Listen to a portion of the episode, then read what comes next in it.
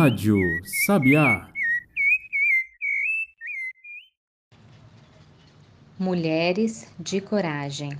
Uma história da tradição popular alemã, recontada por Ruth Rocha, em um livro da editora Salamandra. Foi na Alemanha que essa história aconteceu, há muitos e muitos anos. A guerra já durava muito tempo. As tropas do imperador Conrado III cercavam o castelo do rei Velfo VI. Antes que o cerco começasse, quando perceberam que as tropas inimigas se aproximavam, os habitantes do castelo já tinham fugido nas suas carroças, nos seus carros de boi ou mesmo a pé, carregando tudo o que podiam. As crianças tinham sido mandadas para longe, para a casa de parentes. Ficaram apenas os soldados e os cavaleiros para a defesa do castelo. E suas mulheres, que não quiseram abandoná-los. O cerco já durava dois longos anos. Nos primeiros tempos, os defensores do castelo estavam otimistas, achavam que havia possibilidade de vencer o inimigo, pela luta ou pelo cansaço.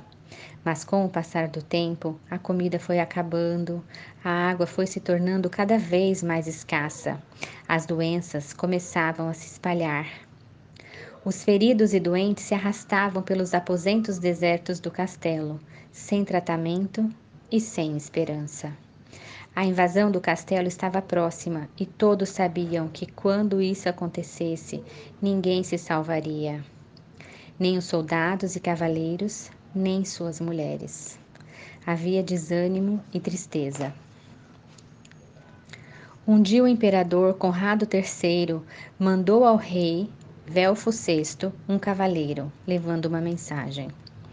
Impressionado com a lealdade das mulheres que haviam permanecido com seus maridos, Conrado III oferecia a elas a salvação. Poderiam sair do castelo, atravessar o acampamento das tropas inimigas, que não seriam maltratadas, e poderiam ainda carregar consigo o que tivessem de mais precioso. Nessa noite, Enquanto os homens se preparavam para a batalha, as mulheres planejavam sua fuga. Não sabemos o que se passou nessa noite. O que sabemos é que de manhã, muito cedo, quando os primeiros raios de sol iluminaram os portões do castelo, um grupo de mulheres saiu, trazendo uma grande bandeira branca. Dirigiram-se ao acampamento do inimigo. Ao encontrarem o primeiro sentinela, uma das mulheres adiantou-se, pediu para falar com o imperador. Conrado III recebeu-as, cada vez mais impressionado com a valentia daquelas mulheres.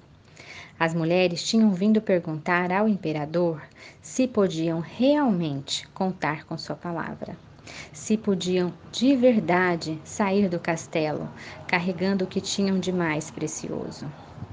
Ofendido, o imperador reafirmou sua palavra.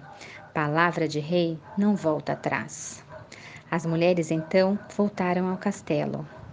Juntas planejaram a execução do plano. Daí a pouco começaram a sair, envoltas em suas pesadas capas de viagem, caminhando com dificuldade, pois nos ombros traziam o que tinham de mais precioso Diante do olhar atônito dos homens soldados de Conrado III, as mulheres passavam, lentamente, com seus maridos nos ombros. Os soldados se voltaram para o imperador Conrado, aguardando suas ordens.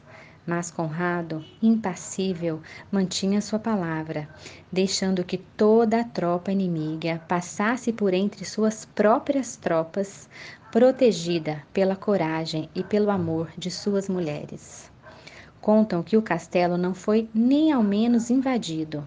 Ali mesmo, no campo de batalha, o rei Velfo VI e o imperador Conrado III se encontraram e a paz foi feita e puderam todos voltar para suas casas e esquecer, pelo menos por algum tempo, que existia guerra.